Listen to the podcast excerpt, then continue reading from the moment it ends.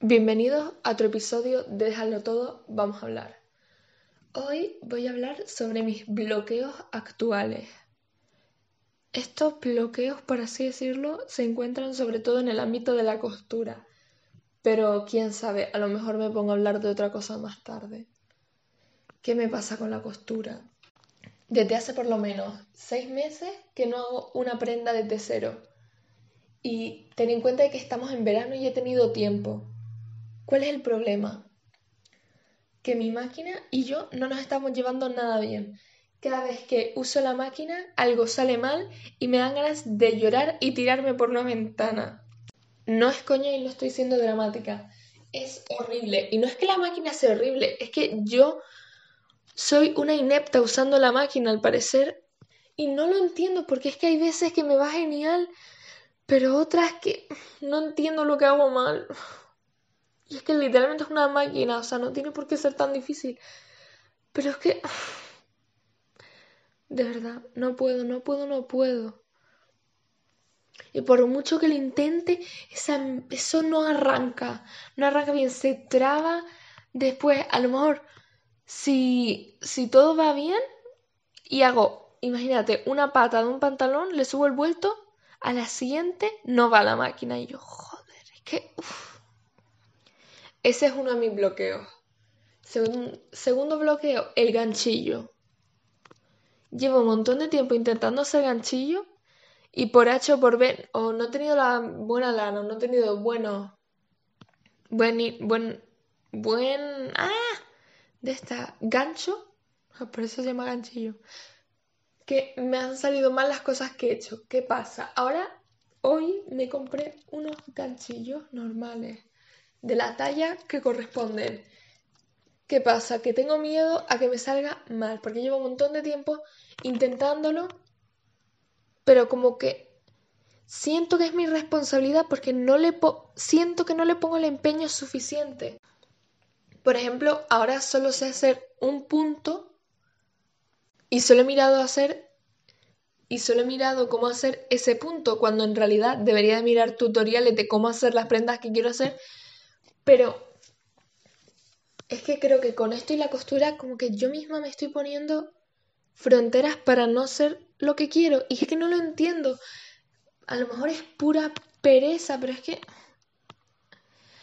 En realidad, al menos leí algo muy interesante el otro día, que era, no, muchas veces no es que tengas pereza, es que no le pones esfuerzo a algo que crees que no te va a salir bien.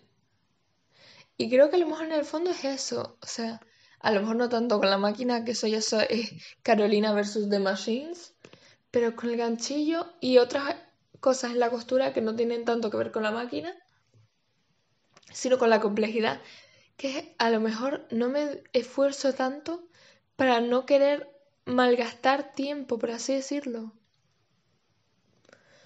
O sí, para no emplear mi tiempo en eso, lo cual está mal, ¿no? Deberías de dedicarte a algo bastante tiempo si quieres ser bueno, ¿no? Pero la verdad es que todos sabemos que eso es muy difícil. Siguiente tema, pintura. Otra cosa en la que no he avanzado nada. Esto parece mi primer episodio all over again, pero mira chica, si estás ya aquí, ya te escuchas el episodio entero mi último cuadro ha sido una cosa tan fea, tan fea, pero es tan fea. Es que no es fea, pero es como muy inmaduro. O sea, parece que no sé pintar y es horrible porque yo como que pienso que sé pintar, pero después veo mis cuadros y es que son un truño. Son un truño. No tengo nivel alguno, no tengo técnica alguna. Es que son una. Son puro y súper mal. No puedo. Llevo tanto tiempo pintando, no es como la costura, o sea, pintando sé que llevo casi toda mi vida.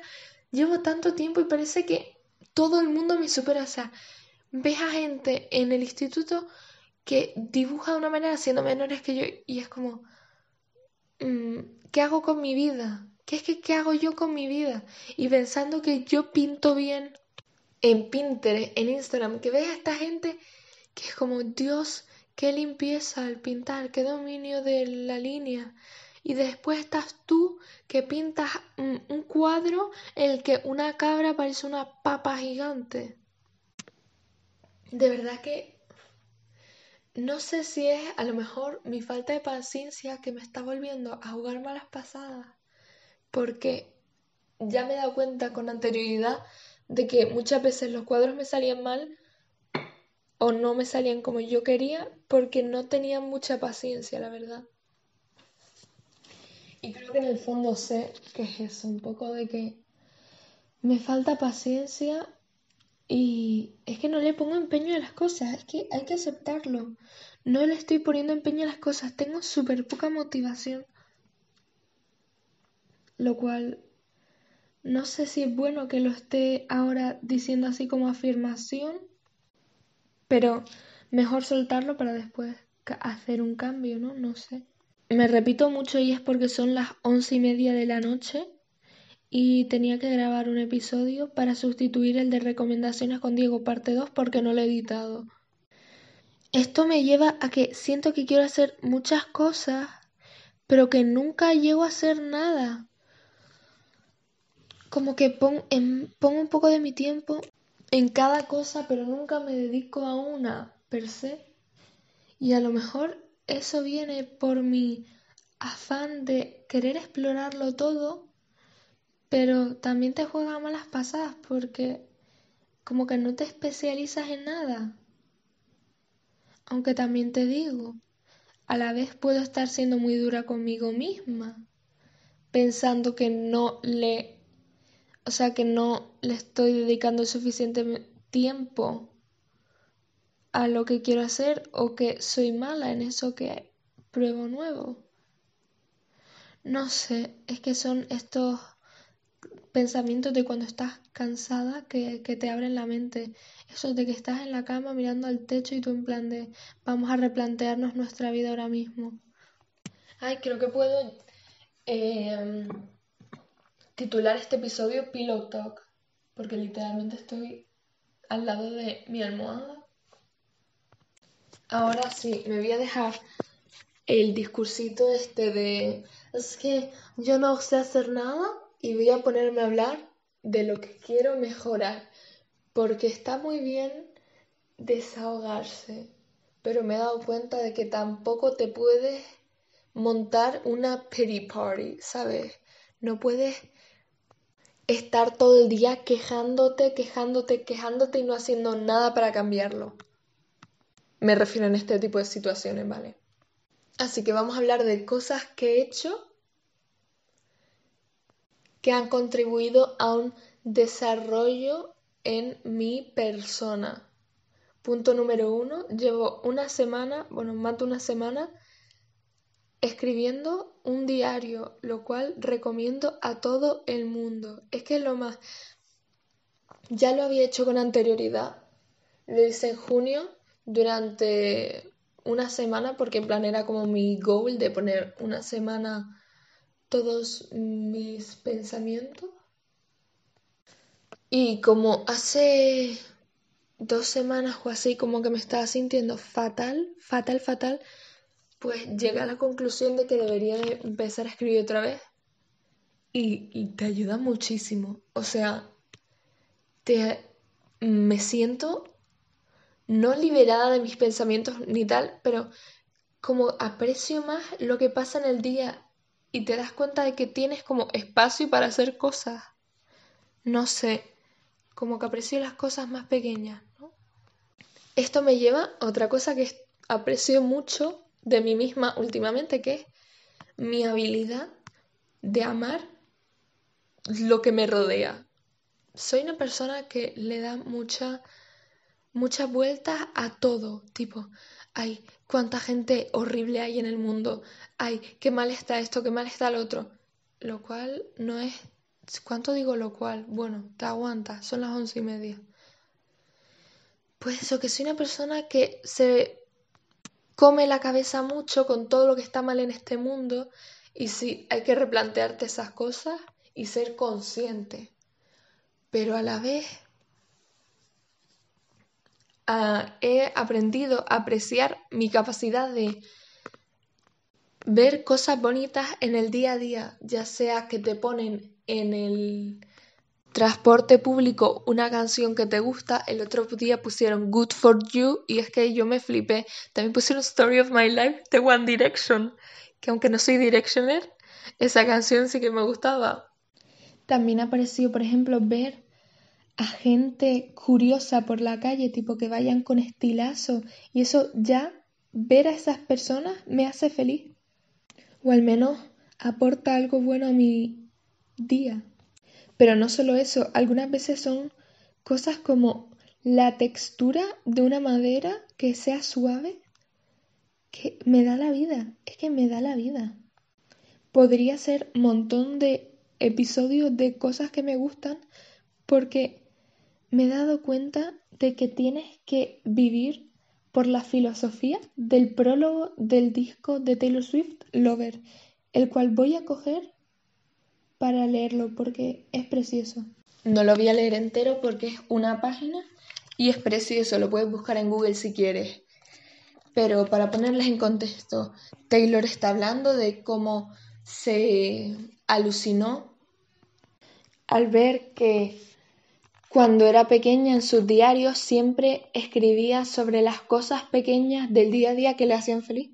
Mira, justo como dije yo antes, no me, no me acordaba de eso. Espero que sepan inglés porque voy a leer un gran párrafo en inglés.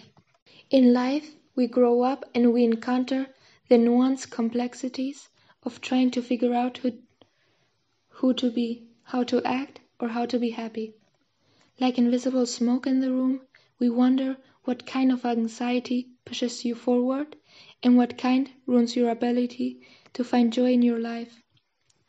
We constantly question our choices, our surroundings, and we beat ourselves up for our mistakes. All the while, we crave romance.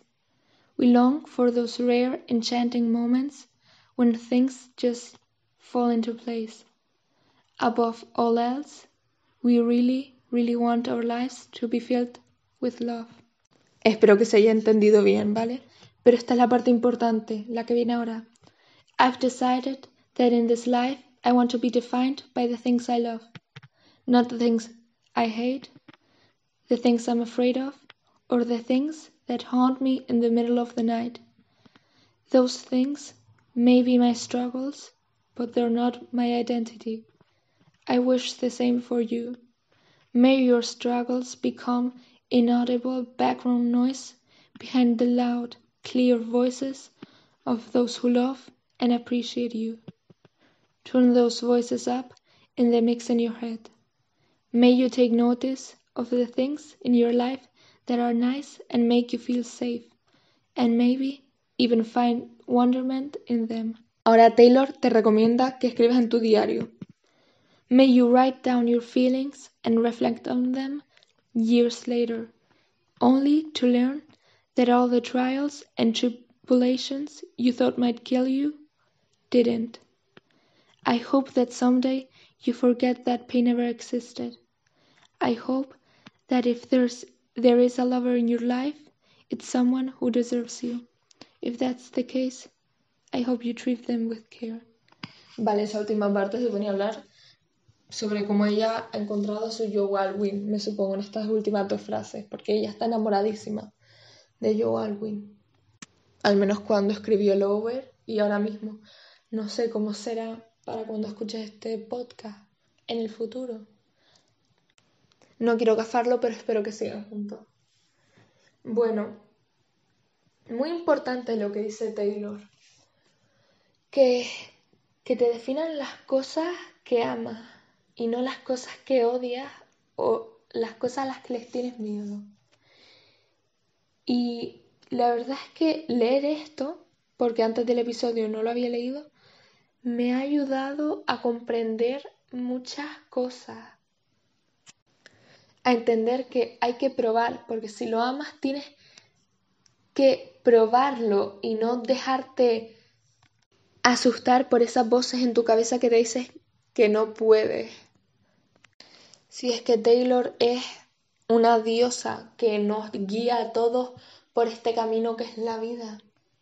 Acabemos con algunos propósitos que me voy a poner ahora mismo, no los he pensado, pero creo que llevan bastante tiempo en mi cabeza, así que los voy a verbalizar. Mis propósitos son estudiar francés, al menos bien, porque mi objetivo es hablar bastante bien francés. Aprender sobre geografía, porque la verdad es que no sé del todo dónde está cada país, incluso en Europa. Me sé bastante, o sea, me sé todos los países de Europa, ¿vale? Pero me cuesta algunas veces reconocer dónde están países como Eslovenia y Eslovaquia, los cuales confundo. Básicamente, aprender más sobre geografía y también voy a ponerme como propósito educarme más en temas de fast fashion y medio ambiente en general. Vamos a ponernos esos propósitos. Y ahora está en mi mano cumplirlos. Puedes ponerte también así tres objetivos y a lo mejor ponerte una fecha para cuando quieres haber al menos conseguido parte de ese objetivo, meter, en plan, escribirlo, meter eso en un sobre y poner abrir en X tiempo. Tipo, abrir en septiembre del 2022. Y en septiembre del 2022 abres la carta y ves si lo has cumplido o no. Tú dirás, Carolina, ¿de dónde has sacado esta idea? Pues mira, otra cosa no, pero yo he hecho estas cosas. Yo me escribo cartas a mí misma Puede sonar raro, sí, pero me escribo cartas a mí misma y es muy divertido ver lo que escribe tu yo del pasado. Empecé en noviembre del 2019 y voy a ver para cuándo es la siguiente. La siguiente carta la escribí en junio y la recibiré en octubre de 2021. Así que te animo a que lo hagas. Para finalizar, me gustaría agradecer agradeciéndoles a todas las personas que escuchen mi podcast, que algunas veces solo son cinco, sí, pero de todas maneras, aunque solo sean cinco, yo los aprecio. Espero que les haya gustado este episodio un poquito más inusual y hasta la próxima. Bye.